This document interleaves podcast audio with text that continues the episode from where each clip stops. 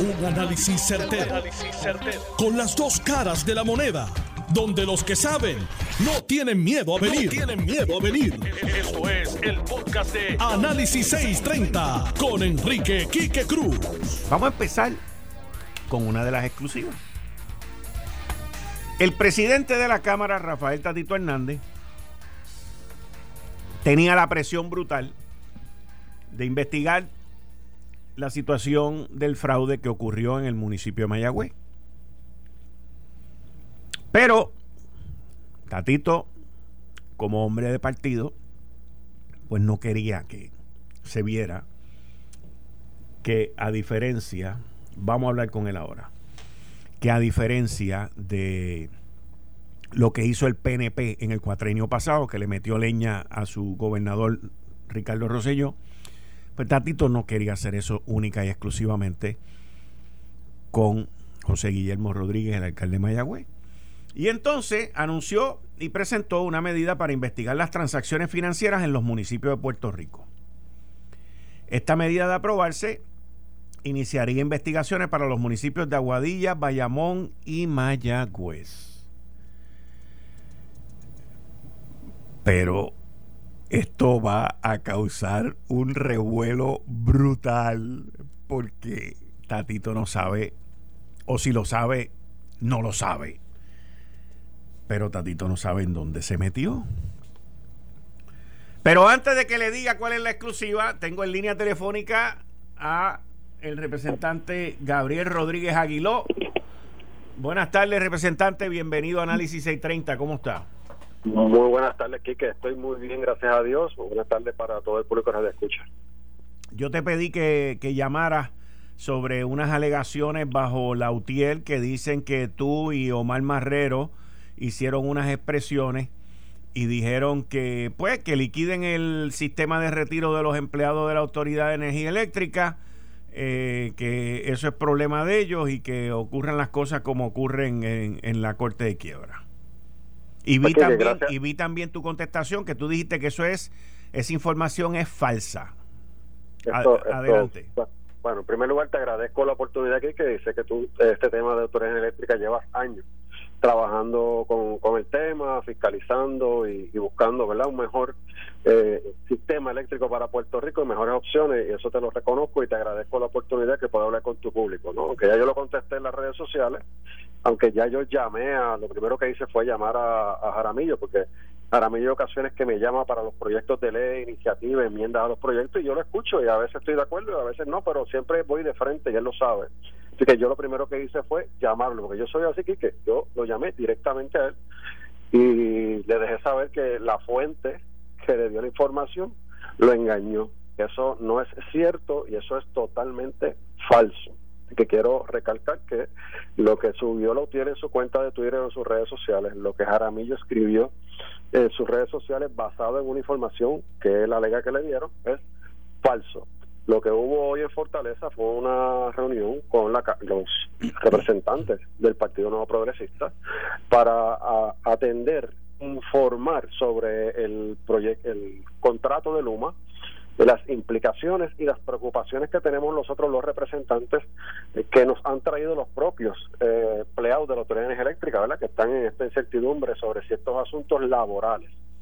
En ese intercambio de información o más bien en, ese intercambio que, la conversación que hubo, yo repito, fue una reunión informativa, no era para tomar decisiones, para deliberar nada, ni para apoyar nada, simplemente era para informarnos y dialogar con nosotros. Parte de las preocupaciones que se presentaron por los, por los representantes y las representantes es la siguiente. El asunto de retiro, el asunto de la, la liquidez del retiro de la autoridad eléctrica, la, el plan médico de los empleados, las transacciones de personal, ¿verdad? Cuando estos este personal que no va a Luma, que va a pasar a unas agencias, ¿qué ocurre con ellos? Ese fue básicamente el tema que, que, se dio, la dinámica que se dio, entre otros, sobre el, el contrato de Luma que está próximo a ejecutarse. Mira, ya que tú mencionas que la reunión fue sobre Luma, yo tengo una carta aquí del día del 12 de marzo del 2021 que el exdirector de Recursos Humanos y de Relaciones Laborales, Mark F. Tais Torres, el director, el exdirector, eh, le escribió a la Junta de Gobierno. La carta dice más o menos así, te la voy a, a traducir porque la carta está escrita en inglés, dirigida al Comité de Recursos Humanos de la Junta de Gobierno de la Autoridad de Energía Eléctrica. ¿Quiénes son los que tienen conocimiento de esta carta? Según mi fuente, el presidente de la Junta, Ralph Krill, el, los miembros de este comité, eh, el director ejecutivo Efren Paredes, el subdirector Jaime López y el subdirector Padilla, Fernando Padilla, eh, Eduardo Arosemena, que es el secretario de la Junta, y te voy a decir otros miembros de la Junta aquí, los tres americanitos que son miembros de la Junta, que no son locales, también tienen conocimiento de esta carta. Está hablando de la Junta de Estoy hablando de la Junta de Gobierno de la Autoridad de Energía Eléctrica, que fueron los que recibieron esta carta. Ralph Krill, Robert Poe, Charles Bayless, Carlos Yamín, Efran Paredes, Jaime López, Fernando Padilla, Eduardo Arosemena. Esas ocho personas tienen conocimiento de esta carta. Esta carta tiene fecha del 12 de marzo del 2021, firmada por el exdirector Mark Tice y habla sobre la transición de los recursos humanos de la AEE e a Luma. El primero de junio del 2021 es el día oficial de la transferencia con Luma Energy.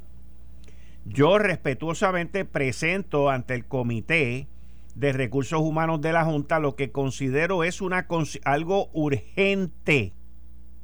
Al día de hoy, Luma no le ha hecho una sola oferta de empleo a ningún empleado de prepa. Quiero también señalar que aún cuando Luma comience a hacer ofertas de empleo, ese es el comienzo del proceso. El contrato con Luma dice que las ofertas tienen hasta un máximo de 10 días por los empleados a ser consideradas. Esto le añade dos semanas más, o sea, 10 días laborables. Esto le añade dos semanas más a cualquier proceso que todavía no ha comenzado. Y aquí es donde viene el bimbazo ante la situación que estamos de menos de 50 días de que comience, días laborables, días laborables, de que comience el contrato de Luma, esta situación pone a Prepa en una situación en una posición extremadamente difícil para cumplir con la ley 120 de que se haga una transferencia de manera ordenada y precisa, entre otras coordinaciones, entre otras consideraciones, que van mucho más allá de lo que les quiero comunicar hoy. O sea que al decir eso, hago un paréntesis ahora, al decir eso, es que todo lo que él quiere decir no lo está poniendo en este memo. Es importante mencionar que PREPA, en sus recursos humanos y de la División de Recursos Humanos y Asuntos Laborales del Directorado, ha cumplido con todos los pedidos que Luma ha hecho para agilizar este proceso desde que comenzó. ¿Y dónde es que está el problema? Según esta información, esta carta, la Junta de Gobierno la recibió el 12 de marzo y el 31 de marzo destituyeron a Mark Tice. Y, lo traje, y trajeron a la licenciada Nitza M. Irizarri Algarín, que fue la que no dio pie con bola con el, empleador único y en OATHR. Esa es la persona que no tiene conocimiento de nada que allí. Esta persona la trajeron como que iba a ir de ayudante especial de Jaime López. Y mi hermano, lo que se está formando aquí es un despelote porque aquí nadie sabe nada. ¿Cuál es el problema con la ley 120? Que es la ley de, transformación, la ley que protege los, derechos de los empleados de la Autoridad de Energía Eléctrica. Que esa ley en la letra chiquita dice que tiene que cumplirse con la ley 6 o la ley 26. Creo que es la ley 6.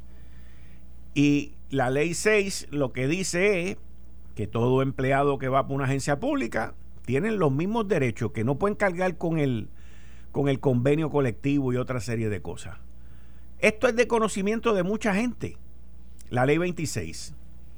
Pero te estoy diciendo que de los que estuvieron ahí en la reunión y de los que sacaron de la reunión, todos tienen conocimiento de esto. Tienen conocimiento de esta carta, de los líos y de las disposiciones que se están formando allí. Bueno, Quique, sobre, sobre los asuntos laborales, yo creo que es importante, ¿verdad? Eh, parte de, de lo que se nos explicó hoy. Y, y déjame decir algo, yo, ni yo secundé las expresiones de Omar Marrero, ni Omar Marrero, Marrero dijo lo que supuestamente... ¿verdad? Eso, eso es lo que tengo entendido, sí, sí, sí.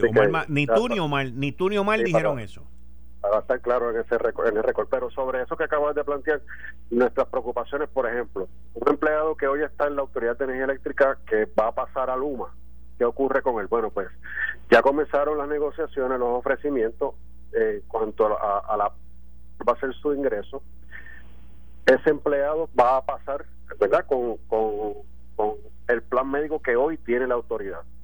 Claro, en algún momento quizás eh, Luma va a renegociar o puede cambiar su plan médico, puede mejorarlo, puede disminuirlo. Eso es un asunto ya de la empresa, ¿no? Pero, pero al día de hoy, ese empleado cuando pase a Luma va a pasar con el plan médico como lo tiene hoy. Ese empleado que no quiere ir a Luma, y ese empleado va a ir a una agencia de gobierno porque así lo establece el contrato, esa oportunidad de la movilidad, de que se mueva de la energía eléctrica a edificios públicos o al Departamento de la Vivienda o a cualquier otra agencia de gobierno, se queda con su sueldo que tiene hoy en la, en la autoridad, pero el plan médico, ese beneficio lo tiene según es la negociación que hay en la agencia. Es decir, el plan médico de vivienda quizás es el mismo que el de educación, pero no es el mismo del Fondo de Seguro del Estado. Así que depende para dónde ve ese, ese, ese empleado, es ese beneficio del plan médico. El sueldo sigue siendo el mismo ¿verdad?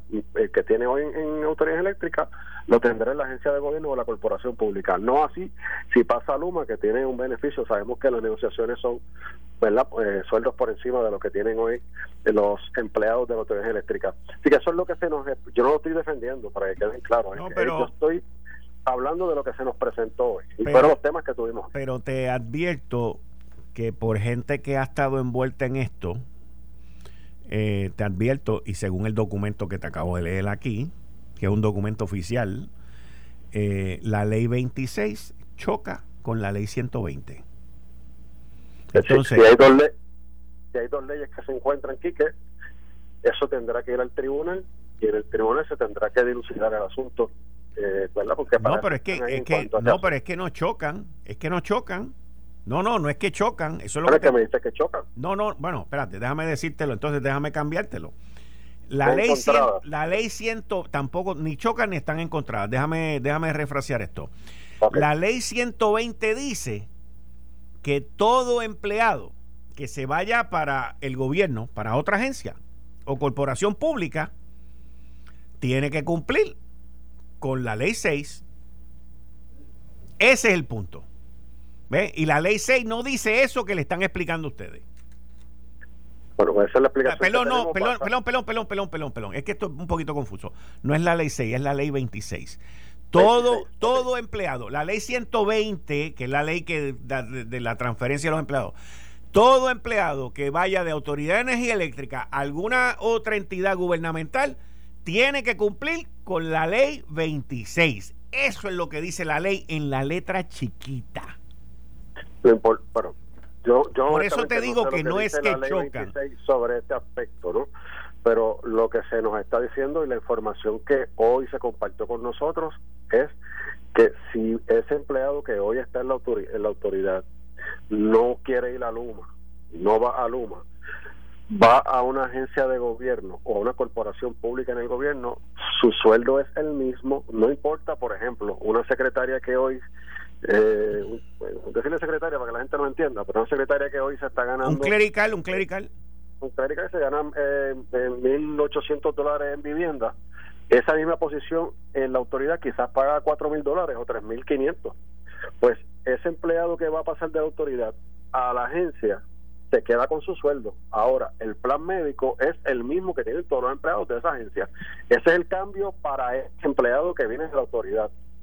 Ahora, cuando va a Luma, pues obviamente tiene que mantener, ¿verdad? Hay una negociación entre ese empleado y Luma, acepta la negociación del sueldo, pero el plan médico sigue siendo el mismo. Esas fueron las cosas que se explicaron hoy.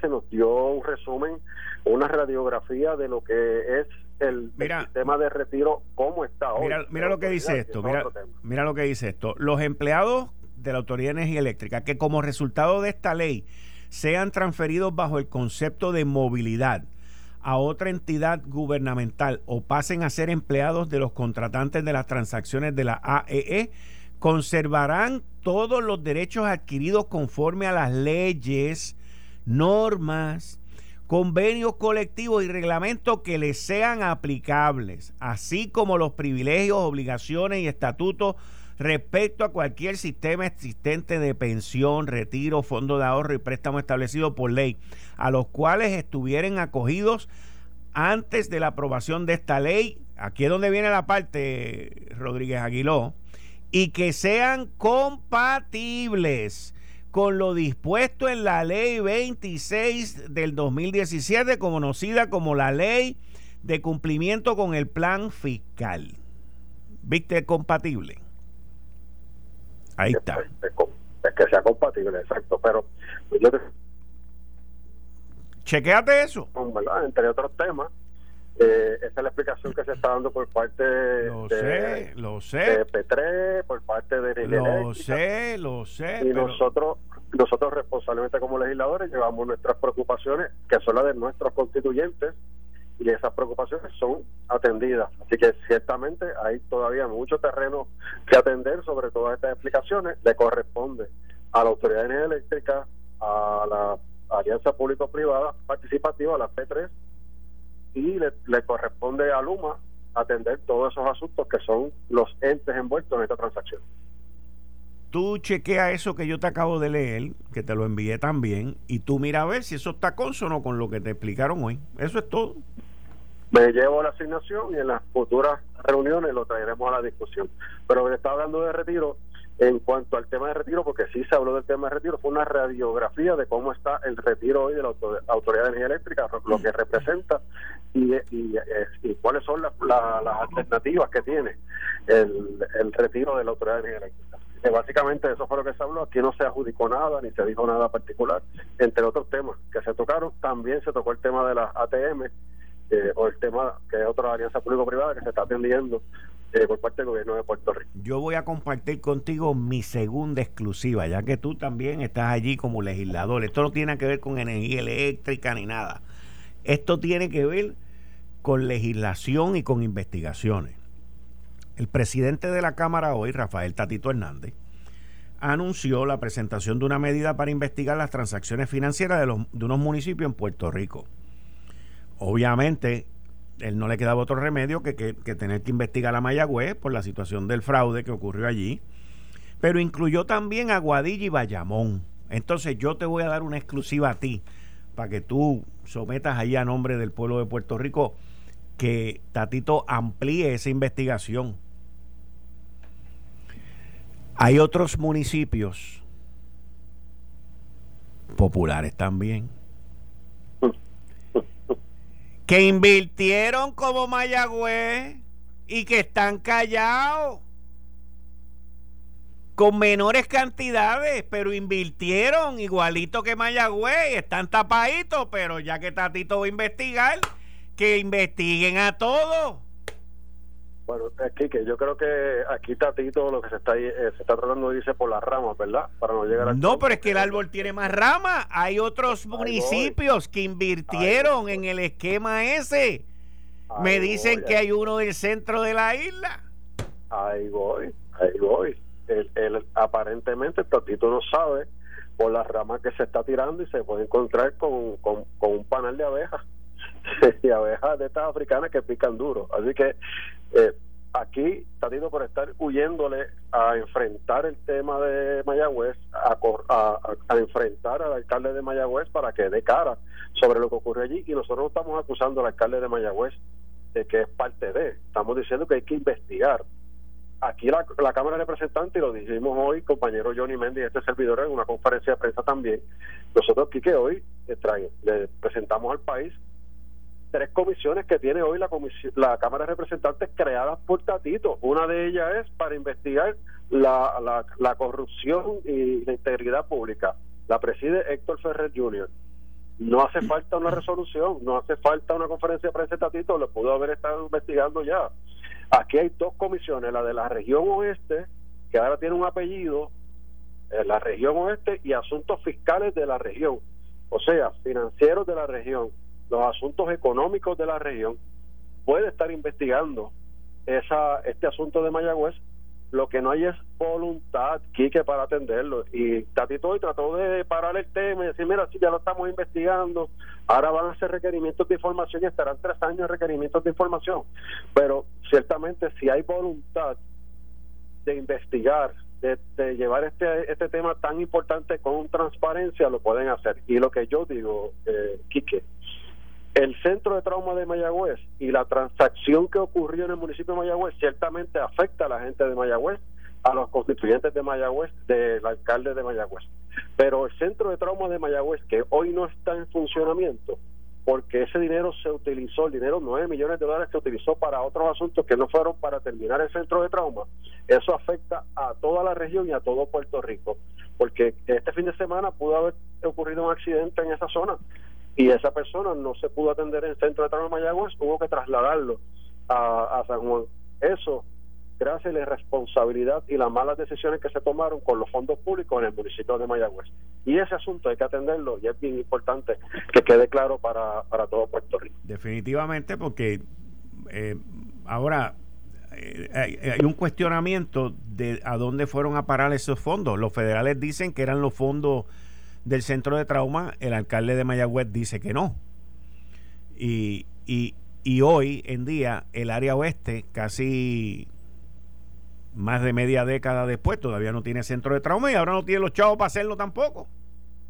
Ah, pues, ahora el Chiquillito dice que, el alcalde, ¿verdad? Dice que, que eso no son los, fondos, pues que nos diga dónde están. Y yo creo que por ahí debe comenzar la conversación que tiene que tener con el pueblo de Puerto Rico, particularmente con la gente de la zona oeste del país pero que amplíen la investigación y que aquel alcalde o aquellos alcaldes que invirtieron en lo mismo, pues que salgan ahora adelante y lo digan, que son parte de la tomada de. Fíjate, si, hay, como, si hay algo... como tus exclusivas no fallan, estoy seguro que serán primeras planas en un futuro cercano. Fíjate, si hay algo que distingue este programa es que aún es, un programa de análisis, obviamente tenemos las mejores fuentes, pero también somos justos con aquellos que, aunque hayan fallado en unas áreas, pues han sido responsables en otras. Mi fuente me dice que cuando reunieron a los alcaldes populares y PNP, hablen populares y PNP para hacer esta inversión, que Carmen Yulín se quería, se los quería comer vivo y los votó de allí. Carmen Yulín se los quería comer vivo y los votó de allí. Dijo que eso era un fraude, que eso era irresponsable, que eso no podía ser con fondos públicos. Dicen que fue una cosa, pero que los maltrató correctamente, correctamente siendo responsable con ese en esa reunión en específico. Y mis fuentes me han dicho que eso fue así, porque la reunión fue en San Juan. Y vuelvo y repito, en exclusiva aquí en Análisis 630, hay otro municipio u otros municipios que invirtieron cantidades más pequeñas y están callados. Amplíen la investigación. Como, como, diría, como diría en el programa este por la tarde, ¿tiene playita? Eh, bueno, yo sé que por lo menos yo sé lo que tus fuentes no son como las de Jaramillo, las tuyas son certeras. Muchas gracias. Muchas gracias. Bien, ahí ustedes escucharon al representante Gabriel Rodríguez Aguiló desmintiendo información que salió hoy de él y de Omar Marrero. Eh, estás escuchando el podcast de Noti1. Análisis 630 con Enrique Quique Cruz. 5 y 32 de la tarde de hoy, 5 de abril del 2021. Tú estás escuchando Análisis 630. Yo soy Enrique Quique Cruz y estoy aquí de lunes a viernes de 5 a 7. Miren, en lo que conseguimos y hablamos más adelante con, con Ronnie Jarabo, yo tengo un par de cositas que quiero decirle. Esta medida que le acabo de dar la segunda exclusiva a ustedes hoy, de parte del presidente de la Cámara de investigar a Guadilla y a, y a Bayamón en conjunto con Mayagüez, va a resultar en sal y agua. El alcalde de Bayamón le va a dar clase si lo llaman allí a testificar o a declarar o a lo que sea. O lo más probable es que terminen ni llamándolo para no pasar vergüenza. Porque se va a formar un repelpero ahí brutal. Y tengo entendido, como les dije ahorita, según me indicaron mis fuentes, que hay uno o más municipios que invirtieron dinero en ese sistema de fraude que se que cayó Mayagüez. Lo único que invirtieron cantidades más pequeñas se han quedado callados y están tratando de pasar con ficha. Así que eso, por eso es que usted oye también, usted, usted ha oído a otros alcaldes populares cayéndole atrás a Guillito y diciendo algo de Guillito. Ninguno, están todos callados. El presidente de la Asociación de Alcaldes está de lejito también. Mira, pues, en su momento él tendrá que explicar. Porque lo que apesta, apesta. Eso es así de sencillo. Y te, hasta con mascarilla apesta. Y ahora Tatito, al presentar esa medida, pues vamos a destapar la olla. Y la olla se destapa describiendo cómo fue lo que pasó. Yo sé cómo fue que pasó. Y esto es información que me llegó reciente. De un municipio popular, cerquita de Río Piedra, por allí por la 65 de Infantería, que uno corre para ir para allá. Ese municipio y ese alcalde vinieron y vinieron con esta idea, con esta idea de inversión brutal. Y llamaron a Carmen Yulín y en el municipio de San Juan, creo que fue en una terraza o en un sitio allí, no sé dónde, convocaron a un montón de alcaldes y allí fueron los expertos de los acusados hoy. Fueron allí y presentaron este muñeco y Carmen Yulín, que le hemos criticado aquí por otras cosas, se los comió vivo y los votó. Se los comió vivo y los votó. Y dijo que eso irresponsable, que eso esto, bueno, olvídense, que no les dijo. Y se fueron. Pero la insistencia no terminó ahí. Y los individuos seguían llamando y seguían insistiendo y seguían llamando a los alcaldes. Mira, que no, que es que Carmen Yulín esto, pero esto es bueno. Y me dicen que hubo varios, por lo menos uno, pero me han dicho varios, que entraron en el mambo y que invirtieron dinero, pero no de la cantidad como lo hizo Mayagüez. Y eso, me dijeron inclusive uno del centro de la isla, pero yo no sé cuán centro es la isla, ¿entienden? Yo sé por dónde se originó la cosa. No me corroboraron si el municipio originador de esta reunión invirtió también. Eso no me lo corroboraron. Pero están bregándome con esa. Porque en esta isla secretos no hay. Así que aquellos alcaldes o alcaldesas del centro por las 65 infanterías si entraron en esto, aprovechen ahora y digan la verdad antes de que salga la banderita roja y lo señale a ustedes. Así que yo dejo que yo soy muy distinto a otros programas. Yo dejo que las cosas corran y salgan. ¿Ven? Corran y salgan. Así que vamos a ver, mi fuente es buena, como toda mi fuente, buenísima. Así que ahí la tienen. ¿Dónde lo escucharon ustedes primero? Aquí a las 5 de la tarde en Análisis 630. Otros se echarán la gloria, yo me echo la responsabilidad. Antes de que continúe con los temas de hoy, hoy tuve una experiencia muy agradable. Vino una estudiante universitaria de la Universidad del Sagrado Corazón.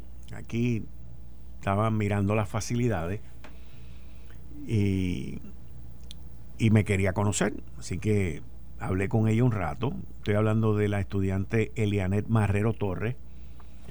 Interesante porque donde ella estudia, que es en la Universidad del Sagrado Corazón, ahí antes había una escuela superior que fue donde yo me gradué de cuarto año. Y de ahí pues empezamos a hablar, salió que ella es de Morovi, su papá se llama Jorge E. Marrero del Río, y lo llamó, le dijo que estaba conmigo, hablé con don Jorge, don Jorge, muchos saludos, me alegró mucho hablar con usted de Morovi y mi querida amiga Eneida de Morovis también, que espero que esté bien y que se esté cuidando con todo esto del COVID. Y en fin, me trajo muchos recuerdos de mis múltiples visitas a Morovis.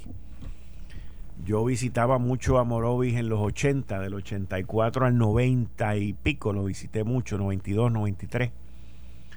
Allí yo iba a visitar una de las agencias de viaje que, eh, que existía, que era la Rivera Viascochea, de Tito Blanche, que en paz descanse. Tenía farmacia frente a la plaza y tenía agencia de pasaje, gran amigo. Me enseñó a comer cabrito en fricacé un día allá en Orocovi, en un sitio que se llama Oscar Manteca, que se comía espectacular. Pues fue la primera vez que yo comí cabrito en mi vida allí. Eh, y me convertí también en auspiciador y apoyar al, el famoso maratón del Jíbaro en Morovi. Así que yo muchos domingos fui para allá y me trajo muy gratos recuerdos esta joven eh, de estudiante universitario de primer año del colegio de la Universidad Sagrado Corazón, Elianet Marrero Torres, y saludo a su papá, a su familia, Jorge Marrero del Río, Así que nada, muchas gracias por ese momentito. Esas son cosas que sorprenden a uno de momento y, te, dan de esos amaquiones positivos. Miren, las no sé si las vistas, si la vista de confirmación de la secretaria de Educación se terminó. No sé en qué quedó eso.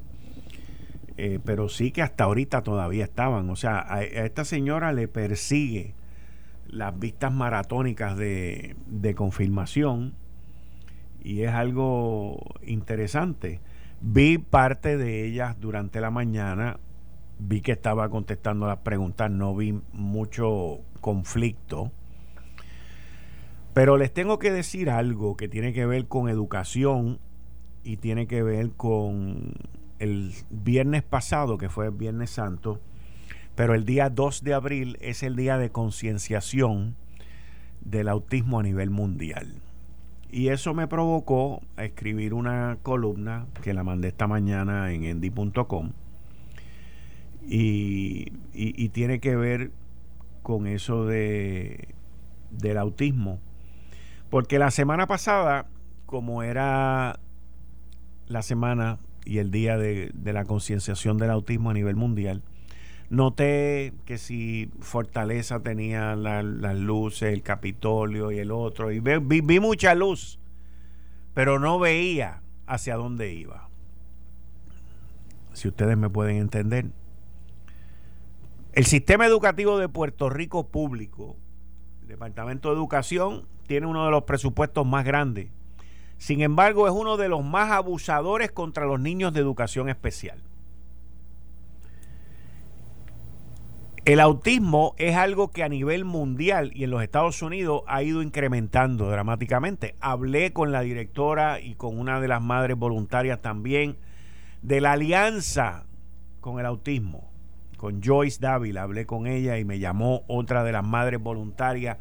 Esto es gente que están envueltas en esto y gente que vive en esto todos los días y que el gobierno, aun cuando está la ley del American Disability Act que reconoce que hay que darle los servicios a estos jóvenes y a estos estudiantes, aun cuando hay una ley local que es la ley vida, que es la ley del bienestar para los autistas. Y aún con todos estos fondos, todos estos dineros, el gobierno la hace difícil. El gobierno la hace difícil. Y me explicaban en la Alianza del Autismo que una de las crisis grandes que hay ahora son los, los adultos autistas y esta situación del COVID que lo ha vuelto mucho más difícil. Así que con tanto dinero que viene, con tanta promesa que se están haciendo, por favor, miren a ver qué pueden hacer, no solamente con los niños y las niñas autistas, pero con los otros que tienen la necesidad de una sana, buena educación especial en Puerto Rico. Por favor, miren eso. Bueno, continuando con los demás temas, eh, quiero compartir con ustedes que mientras ahora mismo se está hablando del contrato de Luma, se está hablando de la ley 120, de la ley 26, se está hablando de la transformación de la energía eléctrica, de la, de la transferencia de los empleados de energía eléctrica hacia el otro lado. Mientras todo esto se está discutiendo, quiero que sepan que hoy en notiuno.com salió una noticia que dice, pronostican que este año se formarán de 16 a 20 tormentas tropicales en el Océano Atlántico. Y dicen que aunque el año 2021 será un año por encima de lo normal, en cuanto a la actividad ciclónica en el Atlántico se refiere, no llegará al extremo de la del 2020. Y eso lo publicó AccuWeather. Estamos hablando de entre 16 a 20 tormentas en las que se prevé que algunas de ellas alcancen la fuerza de un huracán, de un huracán y se pronostica que hayan de 3 a 5 huracanes, que eso es tormenta de categoría 3 o superior, que tienen vientos máximos de 111 millas por hora o más. Miren, una nada más, una, uno nada más nos cogió en el 2017 y nos aplanó, nos destruyó. Uno nada más, uno nada más. Así que eh, tenemos que prepararnos. Ya estamos en abril. La temporada empieza el primero de junio, el mismo día que Luma asume control o se supone que esté asumiendo control de la Autoridad de Energía Eléctrica. Vayan ustedes guardando sus cajitas de agua apertrechando combustible y preparándose desde ahora con calma.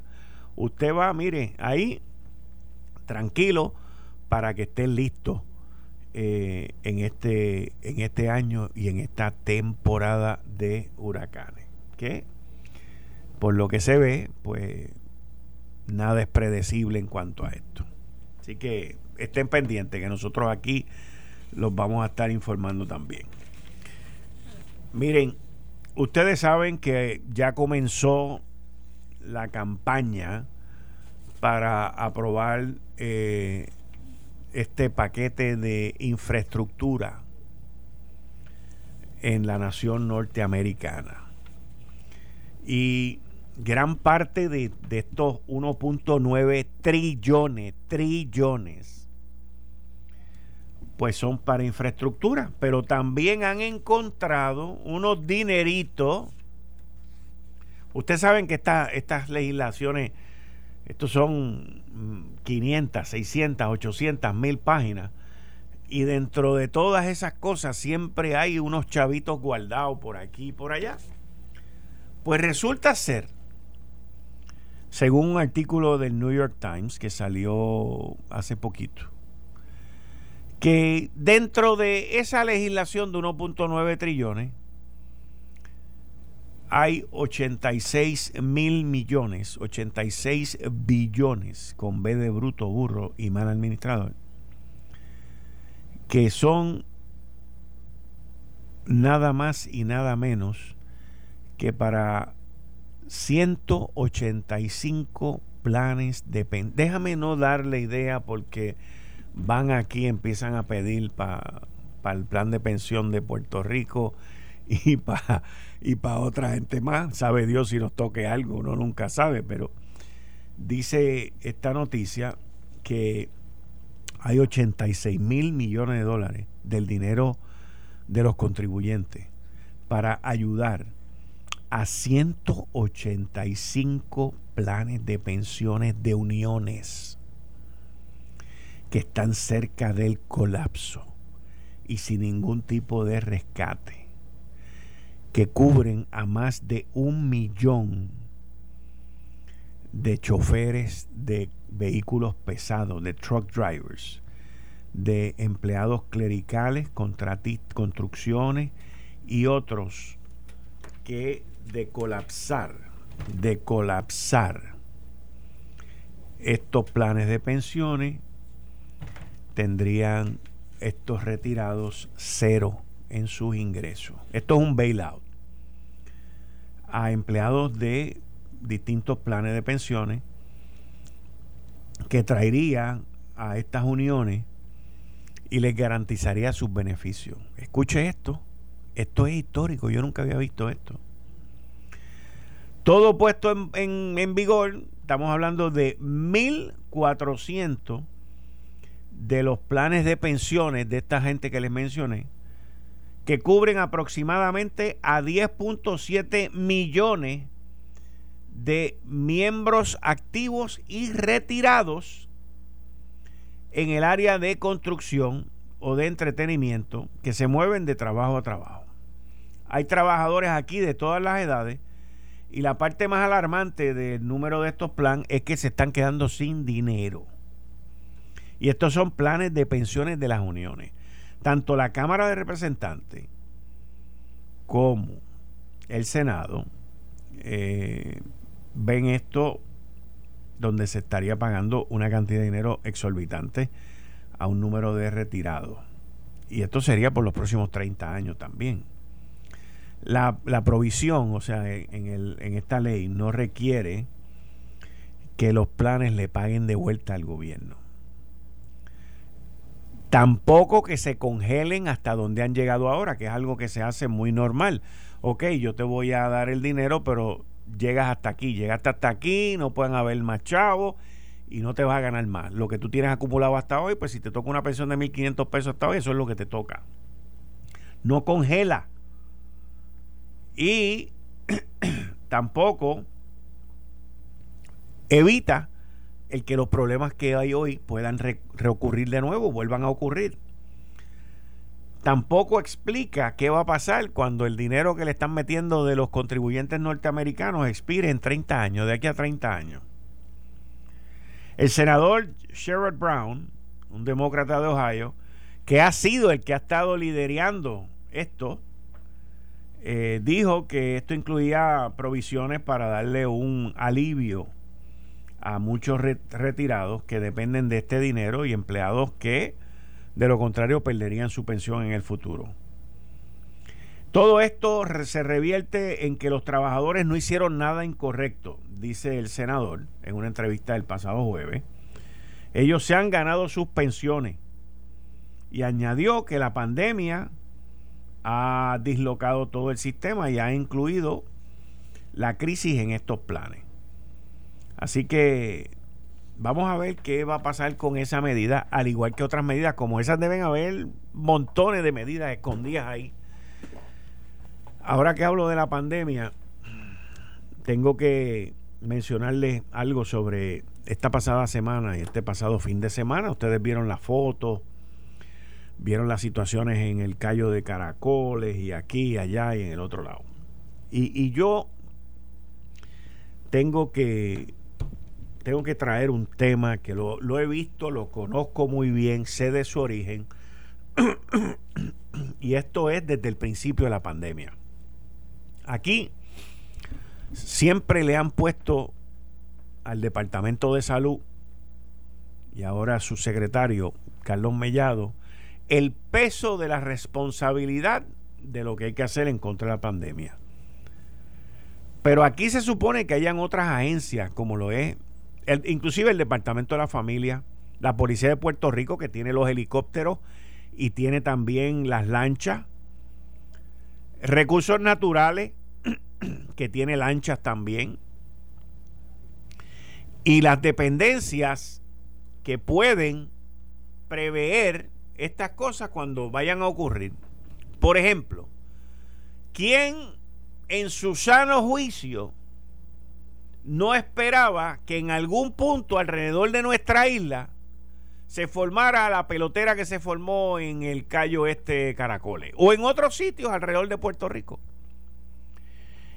Y eso, con una trillita de helicóptero, como a las 11 de la mañana, por parte de FURA o de otra agencia más, en un helicóptero, ¡pap! Se dan una vuelta y más o menos pueden ver y pueden movilizar antes de que se forme la pelotera que hemos visto.